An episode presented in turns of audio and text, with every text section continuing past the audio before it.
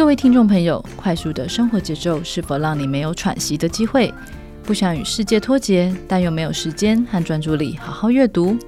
天下杂志打造 AI 专属人生 Sky，为您策展三种语音内容：晨间新闻、财经周报、大师经典书摘以及杂志封面故事。不论是闲暇时间、通勤路途，放下三 C 产品，用听的轻松掌握深度观点，立即前往节目下方资讯栏。加入天下会员，免费试听内容。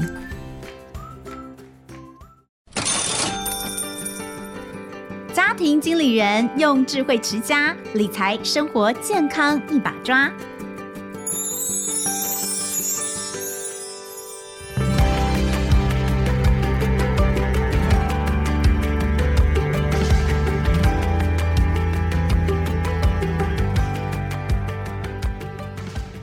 大家好，欢迎收听亲子天下家庭经理人，我是主持人萧同文。这个常听我们节目都知道，我们除了讲一些这个生活的内容之外，其实有一块在家庭经理一直很重要，要跟大家反复提醒的，就是有关于理财。那我们常常会请一些不同的专家来聊理财跟投资，但是其实除了记账啊、储蓄啊、保险啊、买股票啊、买房子啊这些事情之外，常常会被大家给忽略的一样很重要的，其实也跟理财相关的，就是遗产啊。可是我觉得哦，大家都不太愿意谈这件事情，因为哦，讲到遗产，你就会觉得啊，触霉头，触霉头。尤其是我觉得中国人的想法有的时候会是这样，就觉得哎呀，人都还没走，就在讲这些，子女也会觉得这样好像咒我爸妈死，爸妈也觉得我好像在咒我自己死，然后看到。子女如果敢提这件事情，我就觉得哇，你们这些不孝子、不孝孙。但问题是，你没有发现吗？很多家庭到最后搞的这个家庭破裂啊，什么兄弟反目成仇啊，子女翻脸啊，甚至还有亲子之间都翻脸的，其实往往都是这一块。这一块难道不应该先了解，或者是先做一些部署跟规划吗？或者是这些你都觉得我们不会碰到，因为我们没钱，都是有钱人，或者是那些艺人才会碰到的事情，真的是这样吗？诶，我觉得我们真的可以来了解一下哦，因为明天跟意外。真的很难说哪一个会先到，对不对？所以今天呢，就请到一位专家要来跟大家聊一聊。这一位呢，他是正理法律事务所的李志正律师，而且最近也出了一本新书，叫做《人生理财的失落环节：遗产》。在这里就欢迎李志正李律师。彤姐好，大家好，我是李志正李律师。哎，你就讲到这本书的名字就取到说人生理财的失落环节，哈，就是遗产。确实，很多人可能。讲到投资理财都不会想到这一块，就像我刚刚讲的嘛，觉得触眉头嘛，觉得触眉头人应该蛮多的吧。但是我不晓得东西方有没有差异哦，不晓得在西方是不是大家会比较倾向就是先把这一块处理好，是不是这样子？西方的话，他们应该是说比较。有这样的一个观念，不会像东方人会觉得说，嗯、啊，我人都还在，嗯，我应该没有必要去处理这一块，嗯、等到时候再说。但是西方人，嗯、我们举例来说好了，比较受西方教育的，像香港，嗯，香港那个艺人阿 Sa，嗯，就说他连那个他的遗嘱跟遗照都已经选好了，嗯，你看他多年轻，嗯、但是他的思维。确实已经超前部署了。哎、嗯欸，其实我一直都觉得哦，这件事情很重要哎，嗯、因为我你知道我有个朋友哦，嗯、但但他们真的是后亚郎啊，嗯、真的就是很。有钱很有钱那种很大很大很大企业的第二代。嗯，那他自己很年轻的时候，大概也就是差不多四十岁左右的时候，因为已经有小孩了嘛，嗯、第一年写了一份遗嘱之后，嗯、他就每一年固定都会去 review 他，嗯、就是。去重新检视，然后做修正，请律师。来看。嗯然后他还会，因为他有三个小孩，嗯、他就会分别都给三个小孩写一封信，嗯、然后可能每一年也都会再看一下这个信的内容有没有改，然后就放在他家的保险箱。那他太太就跟我说，她、嗯、老公就一直觉得说这件事情很重要，嗯、因为你知道，毕竟出自于豪门，嗯、就是他们家里面真的已经有有钱到翻掉的那一种哦。所以我觉得这个想法对他来说是认为说这样可以避免掉很多的麻烦，嗯、或者是不清楚的，当然也避免纷争。可是啊，大家一般人就会觉得说，没错，就像我一开始讲的，这东西跟我们有什么关系？我们就是一般老百姓啊，嗯、我们就市井小民，一个月拿个几万块，很辛苦的，就是一个房子而已，嗯、就存下一个房子而已，也没什么东西可以留给我的子女。嗯、那我有需要去想这些东西吗？那种遗产的纷争一定都没有这种一般人，是不是这样？嗯、这个也很难讲，因为一般人还是会有可能发生一些遗产的纷争啊，嗯、譬如说兄弟姐妹。如果说本身的感情就不是很和睦的话，嗯，到最后爸妈如果过世了，也没有任何的遗嘱或任何的安排的话，其实兄弟姐妹之间产生纷争的可能性也是很高的，嗯，尤其平常就是感情如果不好，嗯，就我就是看你不顺眼，嗯，我就是不想要去配合办这些遗产的事情，那怎么办？嗯，那最后就只能上法院了。所以，即便就像我刚刚讲的，我可能这辛苦一辈子，我就也只买了一个房子，我可能就一个也不是多贵的车子，嗯、然后呢，钱也没有多少，但我只要有超过一个以上的孩子，都还是会有这种事情发生。对啊，确实有过这样的客户，就是就算就算没有多少钱，嗯、但是就像童文杰讲的，只有一个房子或是一点点钱，嗯，嗯但大家还是瞧不拢，说。嗯这个要怎么处理？譬如说，只有一栋房子，嗯，不可能四个子女都进去住吧？对啊，那这时候怎么处理呢？大家又有意见，到底要不要卖掉，嗯、或是说大家要留着自己收租，还是干嘛的？嗯，嗯如果意见相左的话，嗯，那就会产生纷争啊！啊，哎，举几个例子来听听看好不好？好，因为你书里面其实写了非常多的例子啦，嗯、就是说大家看完书之后哦，就会感叹，嗯、觉得说、嗯、啊。原来到了这个很多很多的亲情，嗯，到了钱的前面，怎么都会发生这样子的事情。刚刚其实李律师有讲到，可能原本这些家庭的子女，也许大家兄弟姐妹感情就不是很和睦，嗯、所以很难用桥的方式把它桥定或大家讲好。嗯、那但是哦，还是有很多就是有可能大家想都想不到的，嗯、例如说像你书里面很多案例，我们可不可以讲几个？嗯、可能是大家想都想不到的。我们就先来举一个案例好了，嗯、譬如说我们书中有写到一个案例，就是。爸妈呢，对于譬如说四个子女，其中一个大哥特别的关爱，嗯，然后就一直栽培，嗯，譬如说从建中念到台大，嗯、然后最后到美国哈佛大学，嗯，然后就去美国，嗯，但是呢，他就在那边根深蒂固工作，嗯，然后也不回来了，嗯，而且在那边也成家立业了，嗯，那一开始可能过年啊，或是每年会回来一个两三次。但是后来渐渐的，因为他已经在那边根深蒂固了，渐渐的可能就没有回来了，甚至到最后妈妈已经重病，在医院躺着，他也没有回来。嗯，最后妈妈真的是台语叫做脆心妈啦，嗯，就是绝望了，觉得对这个儿子真的不抱任何希望。嗯，所以妈妈最后就有交代说，嗯，以后他的财产不给他继承。哦哦，因为。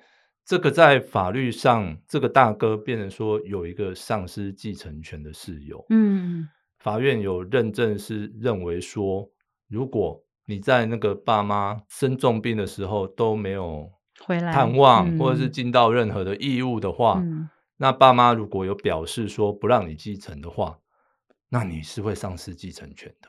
嗯，对。哎，可是那这个需要做。比如说，请律师，然后立遗嘱，然后要当事人签名嘛？我的意思是说，要妈妈签名嘛？还是说我只要口头交代就好了？然后有超过什么几个人以上？你知道我们常常觉得说，哎，是不是比如超过两人以上就算什么有足够的人证？有遗嘱当然是最好。对。那但是这个表示的部分呢，法律上并没有说一定要用遗嘱啦，嗯、所以。如果有人证或物证，譬如说录音录影，哦，这个法院也可以，也可以，也可以接受这样子。哦、因为搭配相关的事实来看的话，嗯，法官他会去认定说，哎，这个到底是真是假？嗯，啊，如果像这种那么夸张的状况下，嗯，我相信法官还是会采认的。哎、嗯，可是那后来那个大哥有回来抗议吗？就说他有去申诉，认为说他应该要拥有继承权吗？有啊，但是最后可能还是被法院打脸这样子。哦，就是因为很明确，当事人就是妈妈这边有做，不管是有找律师来立遗嘱，嗯、或者是有录音录影，对对。但是要讲的这么清楚，哎，有的时候很多东西都讲的不清不楚，嗯、就容易发生很多的纠纷。对，对，所以这个在如果说真的有想要这么做的话，嗯、那建议就是说还是。嗯譬如说，在遗嘱里面有交代到，或是留下自己任何的录音录影的话，嗯、我觉得这个可能就是。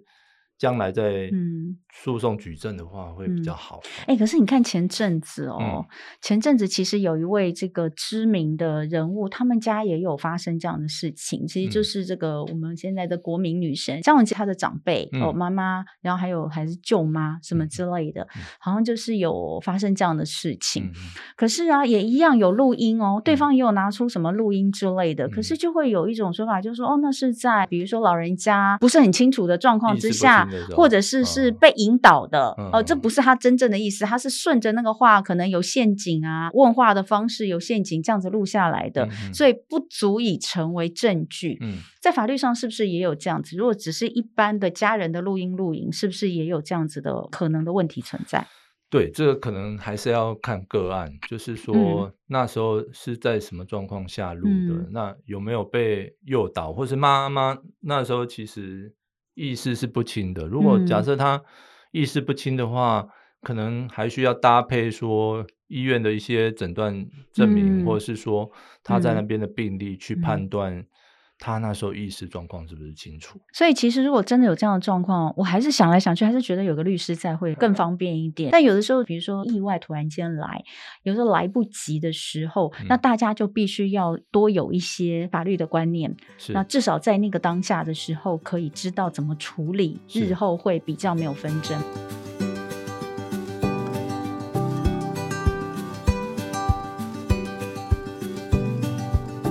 那除了像你刚刚分享这个，就是在一般人的状态之下，就算你没有很多钱，我都还是可以，或是可能出现就是不孝子女，我不想让他继承，嗯、我可以怎么做之外，还有另外一种状况是说父母过世的代位继承，这个东西又是什么意思？嗯、是不是也常常发生？哦，这种也是蛮常发生的。譬如说，嗯、祖父母辈过世好了，嗯，然后下一辈的，譬如就是你的爸妈原本是继承的，对。但是有可能你的爸妈先过世了，变成说在下一辈的人会代为爸妈的部分去做一个继承。嗯、你书里面其实有分享他那个状况是怎么样？他那个状况就是等于说他的妈妈过世了，嗯，他外公后来才过世。他外公过世之后，他的阿姨们本来是不想要让他继承的，就觉得少了一个姐妹嘛，来分钱嘛，对，对不对？觉得说，嗯、你这个后生晚辈应该没有继承权啊，但是。在法律上规定的话，是后生晚辈呢，他可以代为他妈妈的部分，嗯，去成为这个继承人，嗯、所以其实他也是有一份的。但是是一样的吗？他就是完全代位妈妈。原本假设就是外公有三个子女，那妈妈过世，但是如果没有过世的状况之下，可能是各三分之一。当然、嗯、我们不知道有没有这个外婆嘛？外婆还在的话，就不会外婆有一份。对，外婆有。嗯、那假设是没有外婆，然后就三个子女。嗯、那你的意思是说，这个妈妈虽然过世，对可是女儿上来代位，她也可以拿到三分之一，可以，而不是那个再去减。或是再去分，没有是不是？除非他们兄弟姐妹有比较多人，就是代位继承的这边兄弟姐妹，譬如说有两个、三个，嗯，他们是两个、三个去代位他妈妈的那哦，对，大家去分。我懂，就是说那一份，但是那一份是不变的。这种东西在法律上应该都是规范的清清楚楚啊，那怎么还会有什么纷争啊？有一些譬如说阿姨辈的那些，嗯，会觉得说你们根本就没有去抚养外公外婆，哦，觉得说。哇！欸、你们都没有尽力，为什么可以再拿到遗产呢？嗯，你妈妈那么早就过世了，也没有帮忙，对对，养外公外婆也是很有道理。几十年都没有联络，有些是，譬如说妈妈过世了，就几十年都没有跟那一辈联络。然后，哎、欸，你们现在又要来主张继承，嗯，他们会觉得说没办法接受。哎，这样我也没办法接受哎，这样听听我也觉得没办法接受啊，真的是啊，没办法，法律上就是有保障说，嗯，他们有代位继承的权利，而且抚养的义务本来就是子女啦，不是孙子女辈的义务啦，对啊，哎。这这样讲好像也有道理。哎，怎么你讲什么都觉得有道理？啊、但是问题是，问题是，是法律规定。哎，我觉得就是站在不同的立场。对对对对。当然，如果说有碰到一些，比如说像你刚刚讲的这种孙子女辈，也许他可以放弃继承，嗯、或许他觉得说我不需要这个钱。对。然后呢，阿姨们真的就是在外公临终前就照顾他非常久。嗯嗯那我妈妈确实没有尽到这个责任，嗯、那我就放弃这个部分。我也是有听说过类似的，对，主动放弃自己抛弃是 OK 的，对，对不对？但是如果我主张我要拿，以法律要上来说，我就是可以。也是可以拿，对。哎，哎呀，所以这就是看自己的良心啦。啊是啊，是啊，是啊。哎，怎么会变这样？所以你看，我们只是随便举两个案例哦，嗯、但是。这里面真的牵扯到好多好多。那律师当然就是依照法律行事嘛。嗯、那有的时候，我想你们当然也都会给当事人这是最好的建议。如果今天刚刚那个例子，好，你的当事人是阿姨们，嗯，那你会怎么处理？我可能还是会跟大家讲说，你就是要分给他，依法还是得分给他，除非他自愿去抛弃继承。嗯，那你有没有办法说服他？对，对说服他，那就要看你自己的。哦本事啊，对啊，所以这有时候就是当事人不同啦。对，其实上如果说你的当事人是孙子女辈的，哦，那你可能就是就就基本上法律怎么走就怎么走。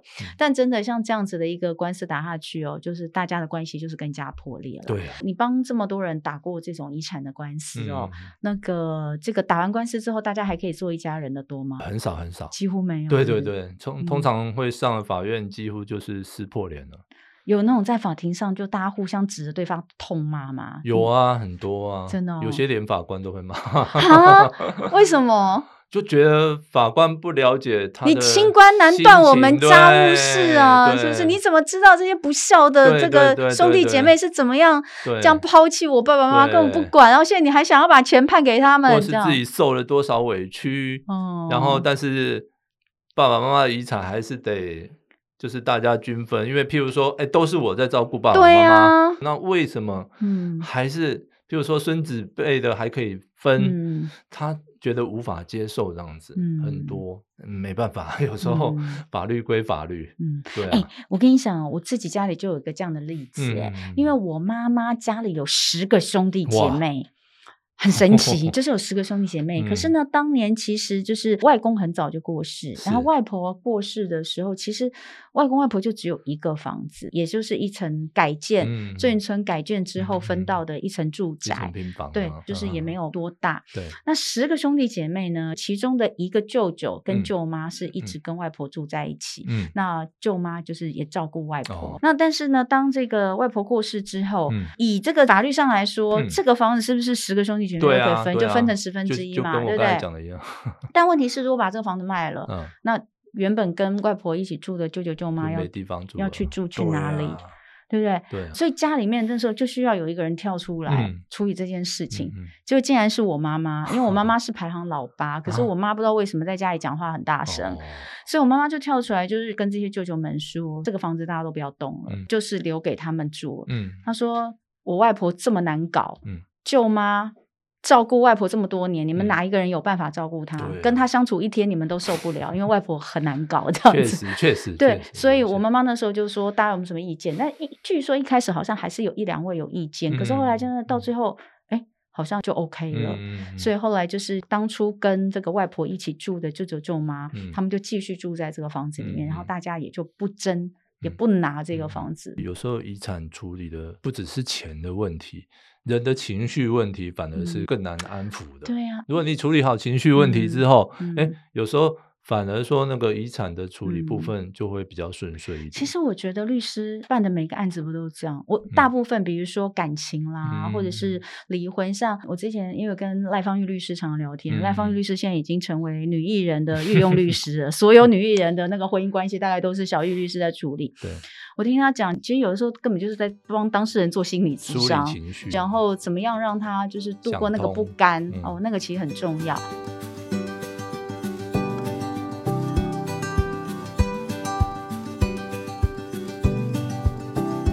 好，但是回过头来，就像我刚刚讲的，嗯、我们遗产方面的一些东西，大家还是要了解。嗯、所以有没有一套处理遗产的 SOP？简单的让大家可以有个概念。简单的讲哈，嗯、就是说，第一个当然要先确认说过世的人有没有留下遗嘱，嗯，因为如果有遗嘱的话，原则上是要先依照遗嘱的内容，嗯，去做分配。嗯、举例来说好了，像长荣的张荣发先生，他就有留下遗嘱，嗯，哦，所以照理来说要先按照遗嘱的内容去分，但是因为这又涉及到说。他的遗嘱呢？因为写说要全部给现任的新宇航空董事长小 K 啊，对对对，张国伟。嗯，但是这样会变成说可能会侵害到他其他兄弟的特留份啊。嗯，所以这个将来可能还会有纷争。嗯，那除了有遗嘱之外，嗯，经常发生纠纷的其实是大家认为说这个遗嘱有没有效？就像刚刚讲的长隆集团的案子。嗯他们现在也还在打官司，嗯、在争执这个遗嘱有没有效力这样子，嗯、所以第一步是确认说有没有遗嘱以及遗嘱有没有效。嗯，那第二步呢是确认说继承人有哪一些。嗯，因为有一些案例是譬如说爸爸妈妈不止一房。嗯，还有还有其他房，对，哦，或是在外面还有其他小孩，那到底有没有血缘关系？嗯，会牵扯到到底有没有继承权？嗯，所以第二步继承人有哪一些，这个也蛮重要。嗯，第三步是要确认说哪一些部分属于遗产，嗯，哦的范围。那有一些我们碰到案例是，譬如说有一些是借名登记在子女名下，嗯，或是他人名下，这个应该都有听说过。嗯，那这时候那一部分要。归进来算要怎么处理？哦，对，这个应该有听说过。哦，有。对啊，哦、这个应该有听说过，所以这个也是属于一部分。嗯、然后我刚刚讲到的有关特留份怎么。譬如说，将来长隆集团其他兄弟姐妹，怎么去要回他们的特留份？嗯、那这又是一个问题。嗯，那最后呢，当然就是讲到所谓遗产分割怎么分割，嗯、就好像童文姐刚才有讲到说，你们就十个兄弟姐妹继承那个房子，嗯，那怎么办？不可能割掉。对，分十等份，让十个人进去住吧，嗯、或是说十个人全部去继承这个产权，嗯、那其实将来好像也不是太好。但是如果说全部卖掉分钱的话，那好像又对你的。舅妈不太好，嗯、所以这一部分到底遗产要怎么分割？嗯，这个可能也是最后也是最重要的问题。而且其实像我最常听到的就是，呃，如果啦，比如说假设就像我们讲的有房子、嗯、房产，嗯、然后假设就是有其中一个子女住在里面，嗯，那其他子女要分，那可能大家就会说，哦，如果不卖，你要继续住，那就是分钱，你给我钱嘛，补多少钱？对。对可是大家就会又有意见呢、啊，你要用什么什么价值来算？对，因为。房产跟土地都有什么公告限制，公告限制啊，或者是评定的限制啊？对啊，那那个当然会比较低。嗯，那以现在市价来看，当然会比较高。可是就会有人说，哎，这个地段以后一定会涨，所以你应该要再多一点。嗯，哦，我听到超多就是有关于这个房子的价值，嗯，大家同意用现金来做这个转换，嗯，但问题是这个现金要怎么算？对，搞不定。对，这个东西如果搞不定的话，那可能最后还是得上法院。又是要上法院，对不对？对啊，因为除非大家都讲好说这个房子就是用多少钱去算啊，要不然如果搞不定的话，那可能就是上法院。嗯，法院那边呢，可能就会委托那个不动产估价师去做估价。嗯，估价之后出来的价格，一般就是市价嘛，用市价去算这样子。哎，但是如果父母亲有留遗产，假设我现在随便讲，比如说他有一个儿子，两个女儿，嗯。然后他只有一栋房子，嗯，他遗嘱就写得清清楚楚，我的房子就是归给儿子，嗯，然后女儿什么都没有，嗯，如果是这样的话，那这样就会侵害到。其他两个妹妹的那个特留份，因为下一题本来我就是要问说，嗯、因为我们常常看到很多新闻，就是大家族、豪门家族，然后还有你刚刚讲的，可能外面生的小孩，嗯、跟外面的这个小三、小四、小五都要回来分遗产。那这个后代的继承权，到底谁有继承权？继承的顺位怎么看？以及假设我刚刚讲的这种状况，我有遗嘱啊，我遗嘱可能也是有效的哦。所谓的有效，就是有没有在一个法律的见证底下做的这件事嘛？还是说他有没有违反现在的就是法律的规定？那这个我可能就是还是来说明一下。对对，嗯，第一个问到说这个继承顺位的问题，嗯、哦，继承顺位原则上如果有配偶的话。配偶是当然的继承人，对，这个就不用讲了。至于说其他血亲的话，譬如说子女，嗯，子女就是第一顺位的继承人。嗯、那如果有配偶跟子女的话，就是大家一起继承，嗯，然后去平均计算这样子。嗯、那子女下来如果没有子女的话，嗯，那第二顺位是父母，嗯，父母有继承权，嗯，那如果父母也不在的话，嗯，那变成是兄弟姐妹有继承权，嗯，那如果兄弟姐妹也不在的话，那就要看说有没有祖父母在。嗯，有祖父母在的话，祖父母也有继承权。嗯，那彤姐有问到说，刚刚举的那个案例，就是三个兄弟姐妹，嗯、然后妈妈只有写遗嘱说要给房子，我只有一个房子啊，啊我房子就是留给哥哥，然后妹妹没有。这样变成说，这个遗嘱的内容，它有侵害到两个妹妹的特留份。台湾有这样的规定啊，就是说。嗯保障继承人最低可以拿到的份额，不会导致说他完全都没有，所以这个会有特留份的问题。那特留份通常是多少呢？特留份，譬如说像这个子女的话，嗯、是原本譬如说一人三分之一哈，嗯、三分之一的一半哦，就保障他有三分之一的一半的特留份。但我刚跟你讲，这个是确实有，嗯、可是呢，我觉得以前啦，嗯、以前更多，嗯现在可能你知道，大家多多少少会有一些法律的观念，可是，在以前的状态之下，那种比较重男轻女的。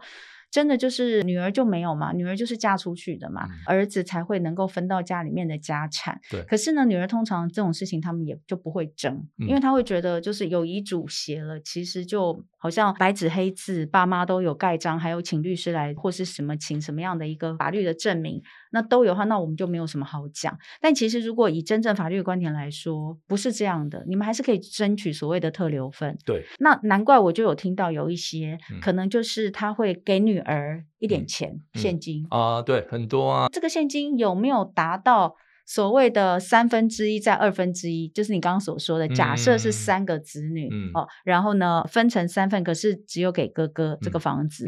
那到底给女儿的价值有没有是原本的他应该拿的那一份的一半？嗯、这个东西其实也很难认定。所以有没有这种状况？就是哎，比如说。